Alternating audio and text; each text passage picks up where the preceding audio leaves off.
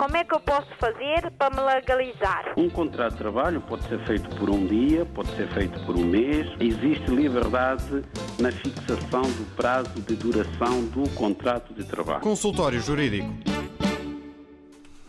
Ora, viva para todos, muito boa tarde, sejam bem-vindos à edição desta semana do Consultório Jurídico. Como é hábito, aos sábados ao meio-dia, trazemos um tema semanal para a conversa e também trazemos as dúvidas dos ouvintes que são colocadas aqui em direto ao Dr. Adriano Malalane, que dá em direto igualmente a sua opinião uh, em relação a cada uma delas.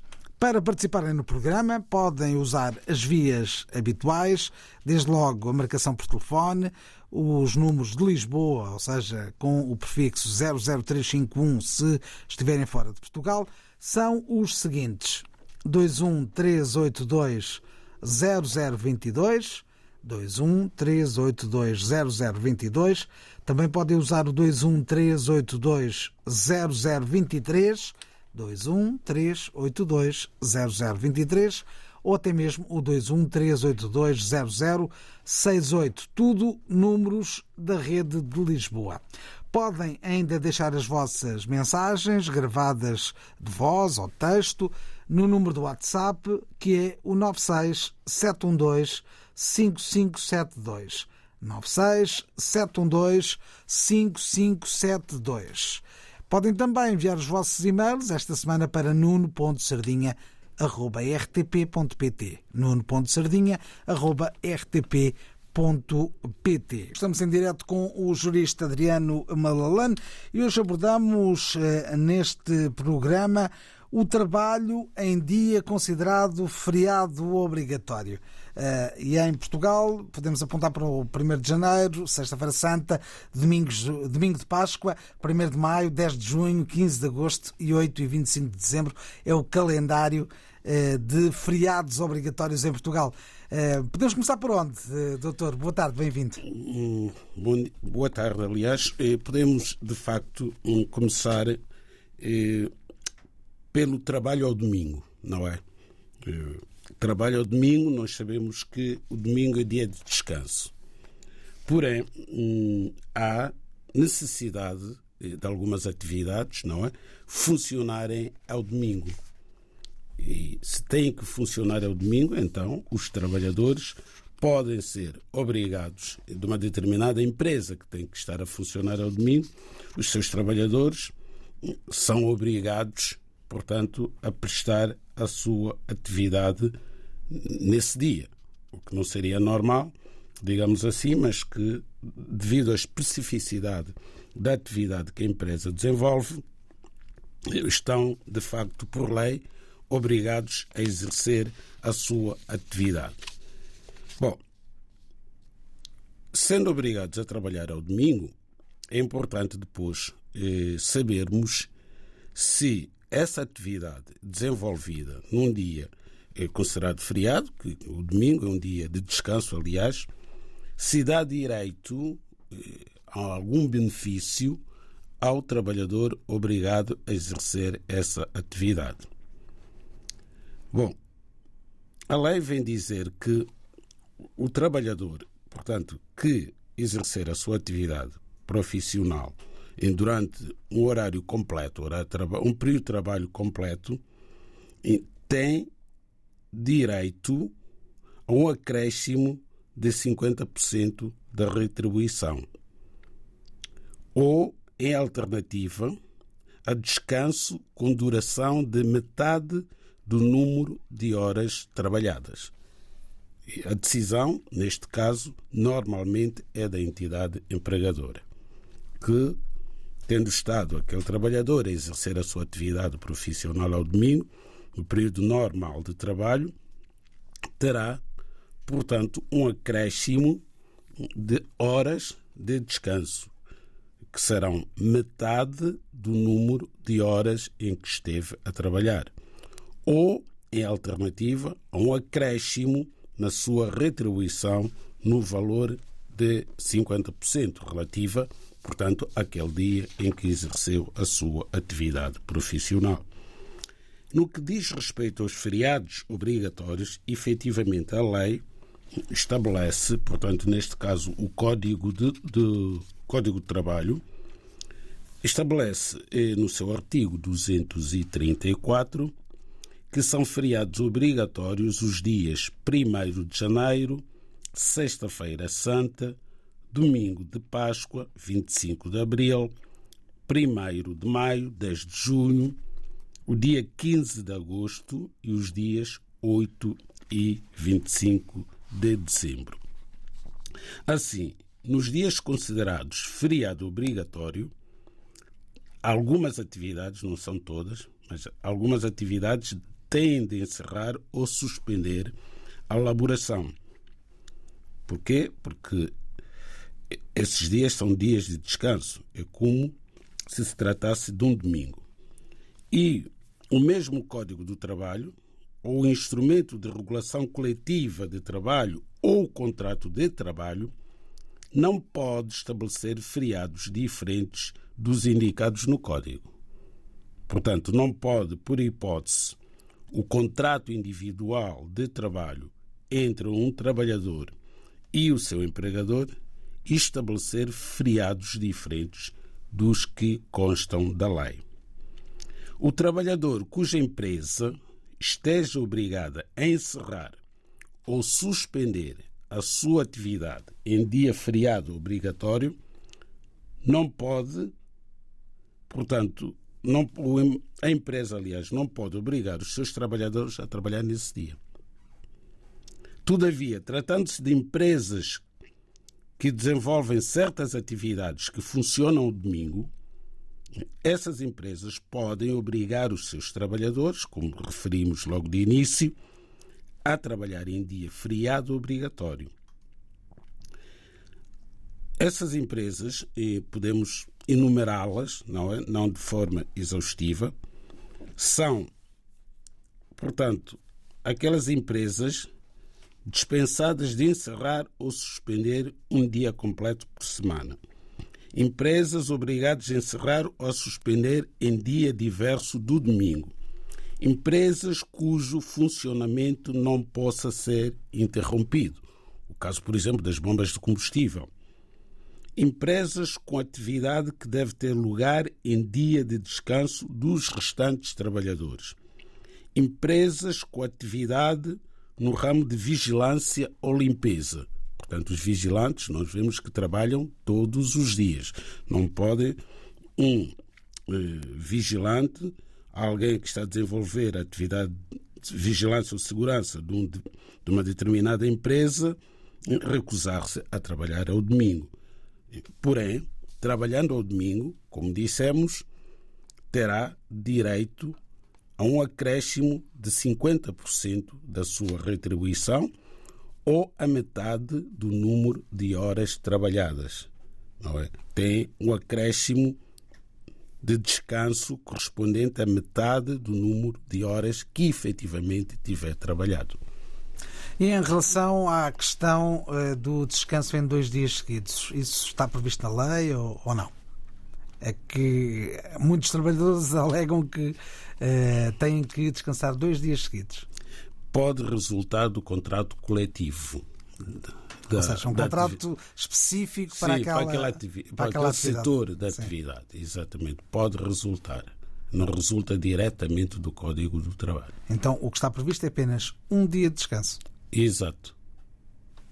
Muito bem, é o tema da semana, o uh, descanso semanal, uh, o feriado, os feriados e os domingos, aqui abordados pelo Dr. Adriano Malalane. O consultório jurídico da RDB África está cada vez mais perto de si. Envie as suas dúvidas ao Dr. Adriano Malalane através do e-mail consultóriojurídico.rtp.pt e ouça as respostas ao sábado ao meio-dia na IRTP África. Consultório Jurídico. Estamos aqui para ajudar. Ainda com esclarecimentos para fazermos em relação ao tema do dia. Pois bem, eh, há uma pergunta que surge com alguma frequência por parte dos trabalhadores, que é saber se entendo uh, o feriado, um determinado feriado calhado no dia da folga do trabalhador, portanto é um trabalhador que está de folga e essa folga coincide com o feriado. Então, algumas pessoas têm dúvidas sobre a sua remuneração. Ora bem, esta possibilidade de um feriado coincidir com uma folga de um determinado trabalhador pode ocorrer com maior frequência se houver eh, rotatividade nas folgas. E quando isto ocorre, o empregador não está obrigado a compensar o trabalhador pelo facto do feriado ter calhado no dia de folga do trabalhador. E há pessoas, por exemplo, que folgam ao fim de semana. Tem a sua folga ao fim de semana. Pois bem, por esse motivo, também, e calhando, digamos assim, em um feriado nesse dia de folga, como referimos, o trabalhador não tem direito a ser compensado por, esse, por essa razão. Outra situação que costuma ocorrer é que é que tem que ver com uh, os trabalhadores que, tendo trabalhado no dia feriado, saber se têm direito a receber a retribuição equivalente ao dia de feriado. Pois bem, o empregador não pode, diz a lei, tentar compensar esse dia, obrigando o trabalhador a prestar trabalho suplementar. Portanto, é uma situação que também costuma ocorrer, que é o trabalhador não ter trabalhado no feriado e saber se, não tendo trabalhado no feriado, vai receber na mesma a sua retribuição. Pois, mesmo que não trabalhe o feriado, de facto, o trabalhador tem direito a receber a retribuição equivalente ao dia de feriado. Como é que eu posso fazer para me legalizar? Um contrato de trabalho pode ser feito por um dia, pode ser feito por um mês. Existe liberdade na fixação do prazo de duração do contrato de trabalho. Consultório Jurídico. E agora as dúvidas dos eh, nossos ouvintes. Começo pelas palavras de Suleiman eh, Jaló, que escreve no WhatsApp o seguinte. Obrigado uh, pelo tema. Pergunto se é legal um trabalhador de segurança estar de serviço 12 horas de pé no seu posto. É a pergunta que vem de Sintra, arredores de Lisboa. Bom, temos esta pergunta do nosso ouvinte Suleimana Jaló, e por sinal é, é, é segurança, trabalha como segurança e quer saber se efetivamente está dentro da lei e puder o seu período de trabalho exceder as oito horas que estão previstas na lei. Obviamente que não.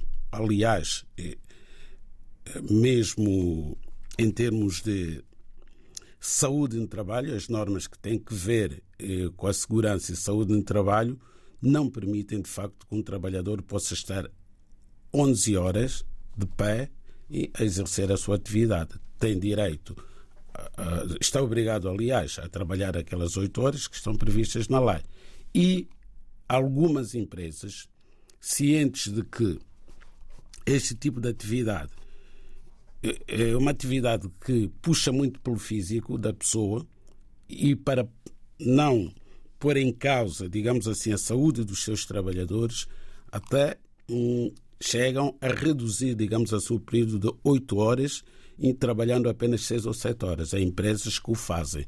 Portanto. Estão-me a lembrar, por exemplo, dos vigilantes. Eh, eu conheço muitos vigilantes que fazem uma noite inteira de trabalho, 12 horas.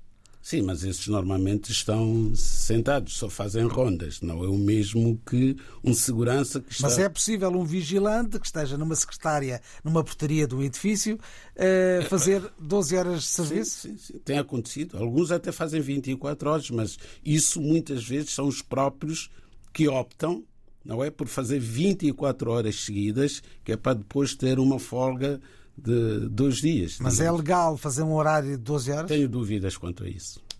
Mas há muitas empresas que o praticam. Sim, sim, sim, sim. Mas eu pessoalmente tenho dúvidas em relação a isso. Não tenho uma resposta taxativa, mas tenho dúvidas que a lei obrigue um vigilante a trabalhar 24 horas. Mas. E 12 horas? 12 horas eu penso que poderá trabalhar. Tem a ver com a natureza da própria atividade. Imagino que um vigilante tenha entrado, digamos assim, à uma da tarde. É, pode ser difícil à meia-noite ele próprio poder ir para a sua casa. Portanto, e, e ter mesmo que continuar ali até por razões de segurança para ele próprio. Agora, 24 horas é que não, não parece fazer muito sentido, embora seja prática corrente. Mas sobre essa questão poderei informar melhor e, e tentar saber, junto dos colegas em que trabalham mais nesta, nesta área do direito do trabalho, se efetivamente isso é permitido ou não. O consultório jurídico da RDB África está cada vez mais perto de si. Envie as suas dúvidas ao Dr. Adriano Malalane através do e-mail consultóriojurídico.rtp.pt e ouça as respostas ao sábado ao meio-dia na RDP África. Consultório Jurídico. Estamos aqui para ajudar. Estamos aqui para ajudar e por isso respondemos às dúvidas dos nossos ouvintes. Agora as palavras de Adeline da Seita, também através do WhatsApp. O número é o 96 712 5572 96712 5572. Diz ou escreve o nosso ouvinte Adeline da Seita. Eh, gostaria que me tirasse uma dúvida. Um trabalhador que eh, trabalha por dia, ou seja, ganha por hora e não eh, por mês, se faltar uma sexta-feira ou uma segunda-feira, eh, o patrão pode descontar três dias, visto que recebe ao dia ou hora de trabalho irão por mês?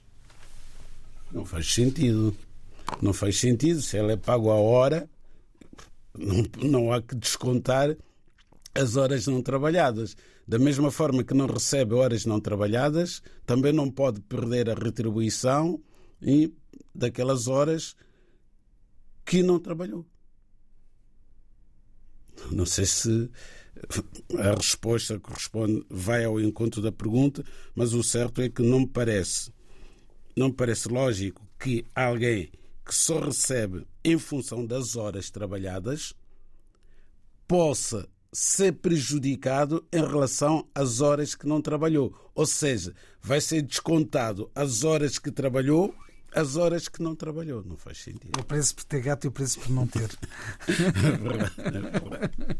Agora, as palavras eh, de Frederico Carlos a partir de Moçambique. Eh, tenho acompanhado o programa com muito gosto. Obrigado pelo trabalho.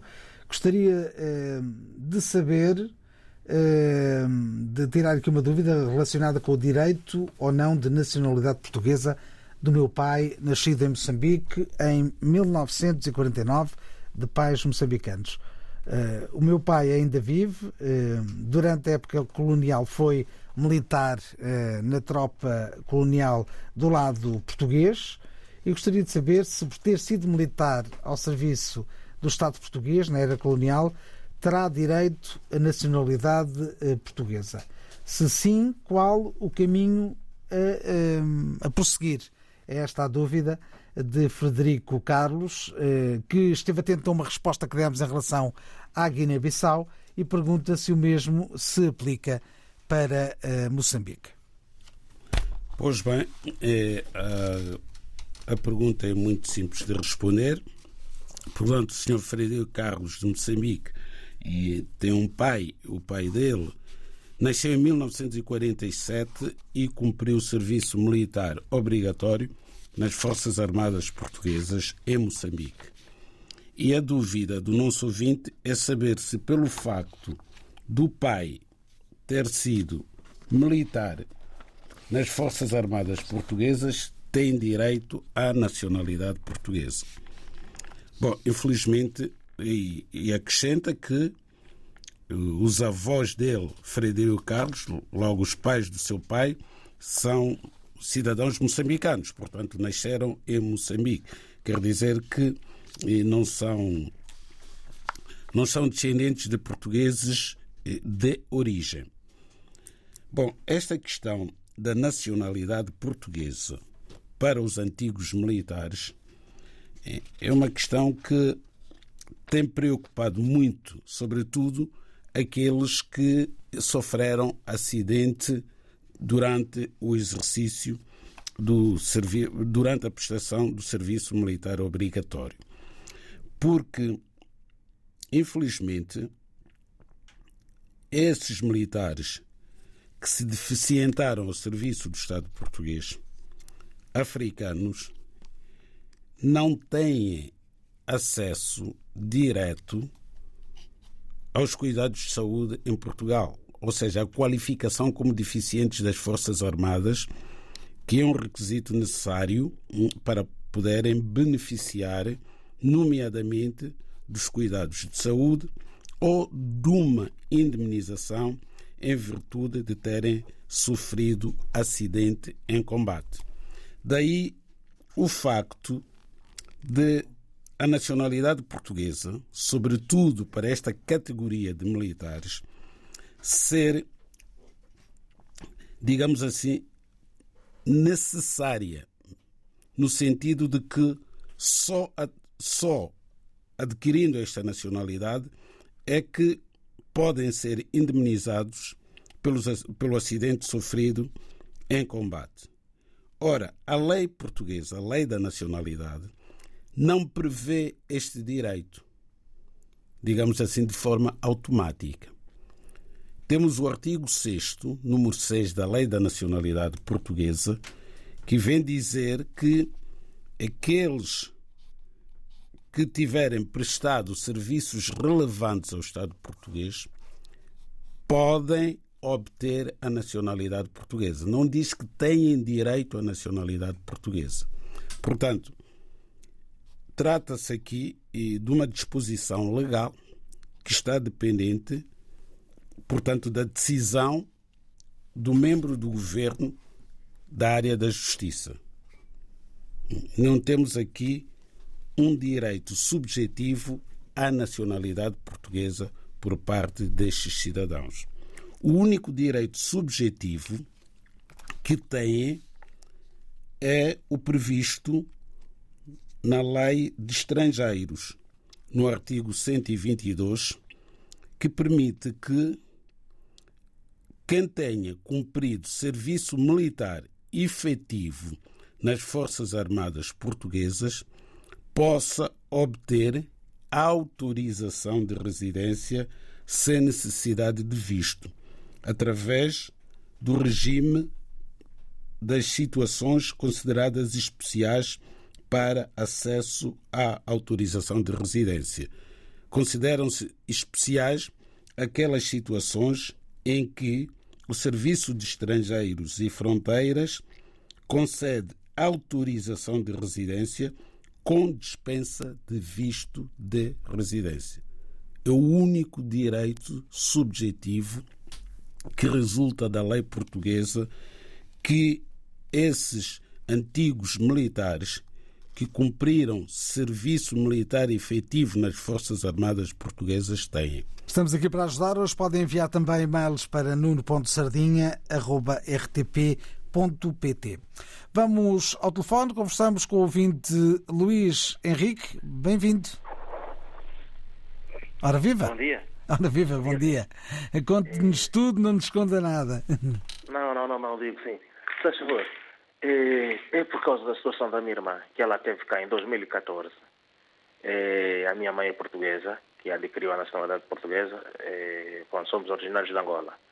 Ela, em 2014, esteve, depois regressou em agosto de 2014 para Luanda, é, mas na altura, antes prorrogaram o visto duas vezes, o visto Schengen.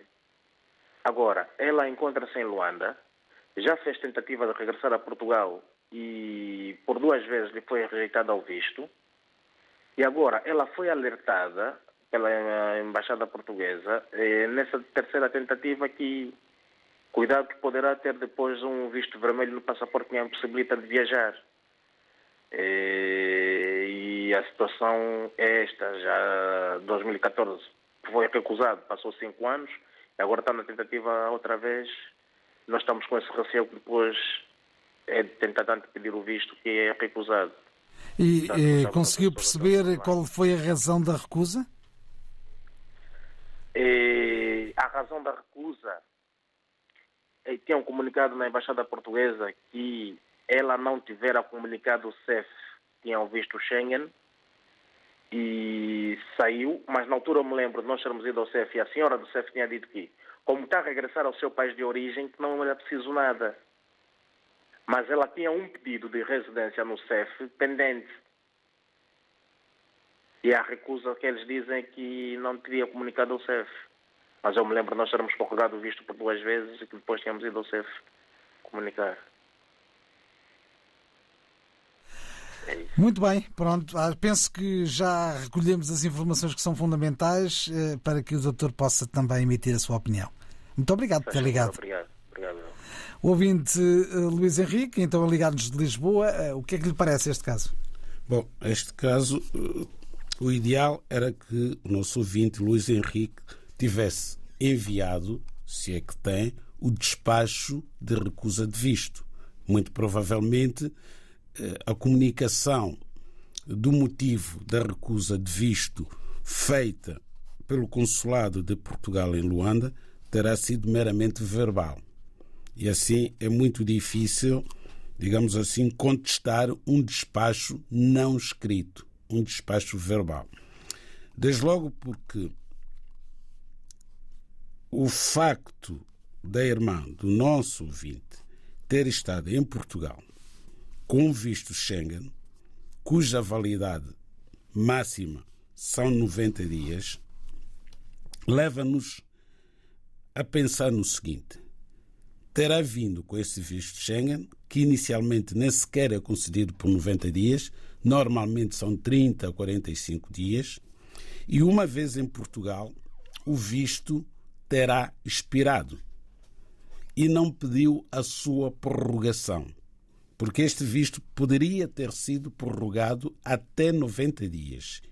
E antes de esgotar os 90 dias a que teria tido direito, em consequência da eventual prorrogação de visto, tinha obrigação de sair do país.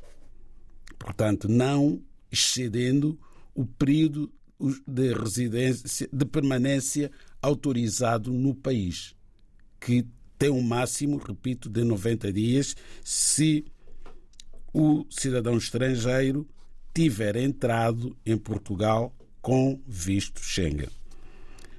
Ora, mas também refere o ouvinte que a irmã terá feito o pedido de autorização de residência.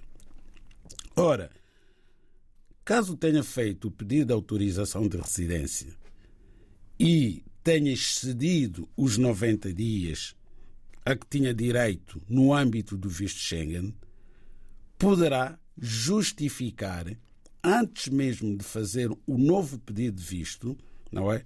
Para não ser impedida de novo de entrar em Portugal durante o período de cinco anos, deveria eh, procurar o comprovativo do pedido que terá feito de autorização de residência, porque tendo feito esse pedido, obviamente que já não estava obrigada a sair no prazo de 90 dias, porque saindo dentro desse prazo, não é, iria prejudicar, como prejudicou todo o processo de pedido de autorização de residência. Mas o facto desse pedido ter dado entrada no Serviço de Estrangeiros e Fronteiras pode servir para relevação do excesso de permanência, porque a questão que se coloca aqui é que excedeu o tempo de permanência. Este caso não será único. Há várias pessoas que vêm para Portugal e excedem o período de permanência autorizado pelo visto que trouxeram, pelo visto que permitiu a sua entrada.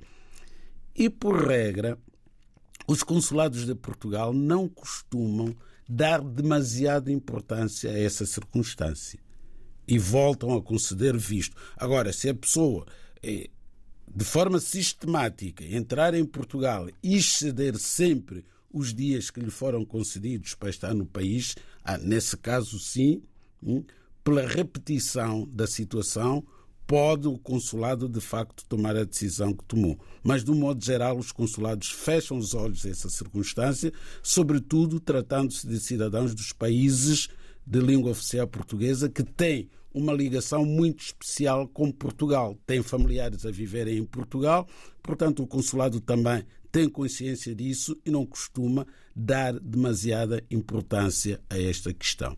E o que é que pode fazer o nosso ouvinte? Insistir? Insistir, mas começando desde logo por justificar a situação. Mesmo antes de fazer o pedido de visto, não é? Hum, dirigir um ofício ao consulado a explicar as circunstâncias que levaram a sua irmã em 2014 a permanecer mais tempo em Portugal do que aquele que tinha sido concedido, explicando que só permaneceu em Portugal porque tinha expectativa de obter autorização de residência. Logo, não fazia sentido sair no prazo de 90 dias.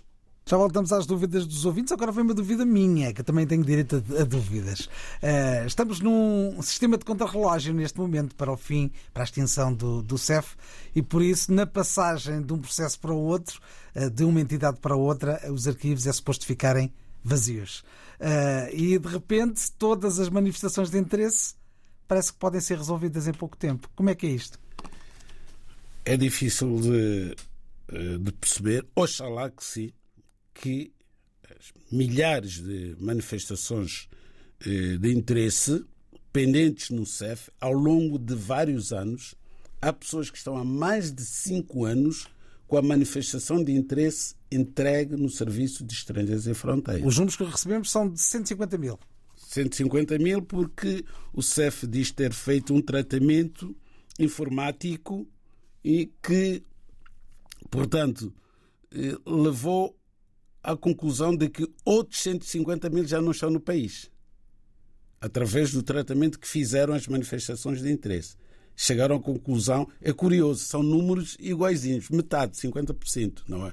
E podia ter sido só 20% que saiu de Portugal. Ou seja, mas são rigorosamente. Eh, são, são pessoas que vieram a Portugal, mas que já saíram do país. Já saíram do país. E a manifestação de interesse mantém-se pendente, porque não, não sei como é que o CEF fez essa contagem, porque no espaço Schengen, sobretudo para uma pessoa que não está em situação legal, não há como saber que essa pessoa está no país ou foi para um outro país Schengen.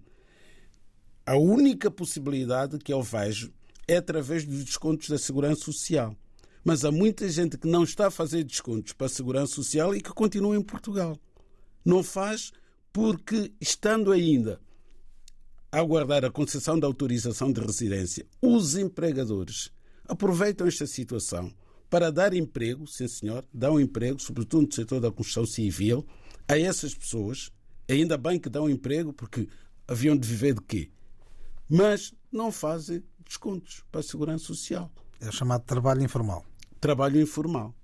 Então, havendo muita gente a fazer trabalho informal, não se pode, pelo facto de não estar a fazer descontos para a segurança social, concluir que essa pessoa já não está em Portugal. Mas o que interessa é que o CEF anunciou que, efetivamente, as 150 mil manifestações de interesse vão levar à atribuição da autorização de residência do, dos respectivos manifestantes, digamos assim. Oxalá que, de facto, finalmente. Num mês e pouco. Num mês aquilo que não foi feito em mais de cinco anos seja feito num mês. Mas pronto. É... Cá estaremos no dia 1 de abril. Coincidentemente. Exatamente.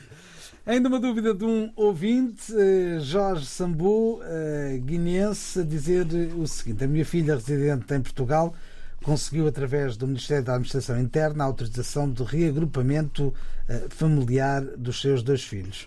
Quais os procedimentos e os documentos necessários para que o consulado em Bissau possa proceder a este reagrupamento. Pois bem, o mais difícil já foi feito, que foi a filha do senhor Jorge Sambu ter conseguido o reagrupamento familiar para os seus dois filhos que ficaram em Bissau. Então, tendo o CEF deferido o pedido de reagrupamento familiar, o que os filhos netos do Sr. Jorge Sambu têm que fazer lá em Bissau é pagar no despacho do CEF, que foi comunicado à mãe, a representante legal das crianças, tem um despacho do CEF de concessão do direito ao reagrupamento familiar. Então, é esse despacho que tem que ser entregue no Consulado de Portugal em Bissau, juntamente com os dois passaportes dos filhos que pretendem vir para Portugal e aguardar que o consulado, portanto, conceda o respectivo visto, que é um visto de residência. Pois já foi concedido o direito. Só falta o consulado de Portugal receber os passaportes válidos e, eventualmente, as certidões de nascimento dessas crianças, que já foram apresentadas ao Serviço de Estrangeiros e Fronteiras em Lisboa, mas poderão também extrair novas certidões e essas não precisam de ser legalizadas no consulado, porque vão ser justamente apresentadas ao próprio consulado. Portanto, basta extrair as certidões dessas crianças do registro civil de Bissau, solicitar a emissão de passaporte para ambas as crianças e apresentar esses documentos. Sendo menores, tem que ser alguém nomeado pela mãe ou pelo pai das crianças a fazer esse, esse serviço. Não podem os menores, por si, deslocarem-se ao consulado e iniciar o processo de obtenção de visto. Têm que ser acompanhadas por uma pessoa adulta, devidamente autorizada pelo pai ou pela mãe destas crianças.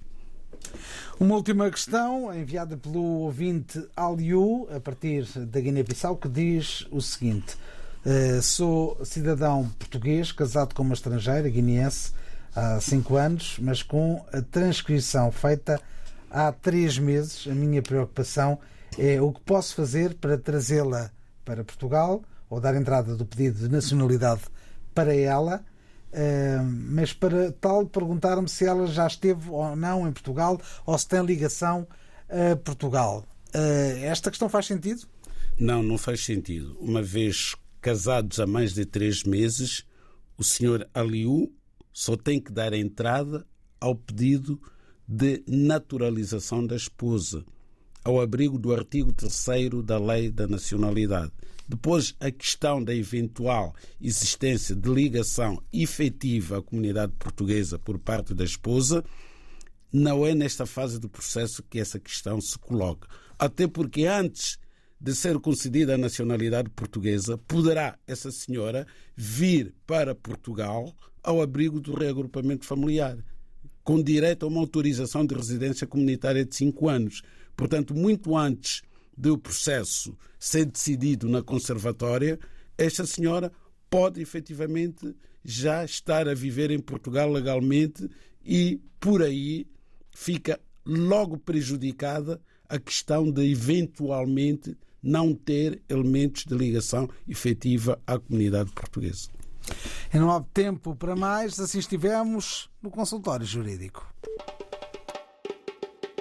Como é que eu posso fazer para me legalizar? Um contrato de trabalho pode ser feito por um dia, pode ser feito por um mês. Existe liberdade na fixação do prazo de duração do contrato de trabalho. Consultório Jurídico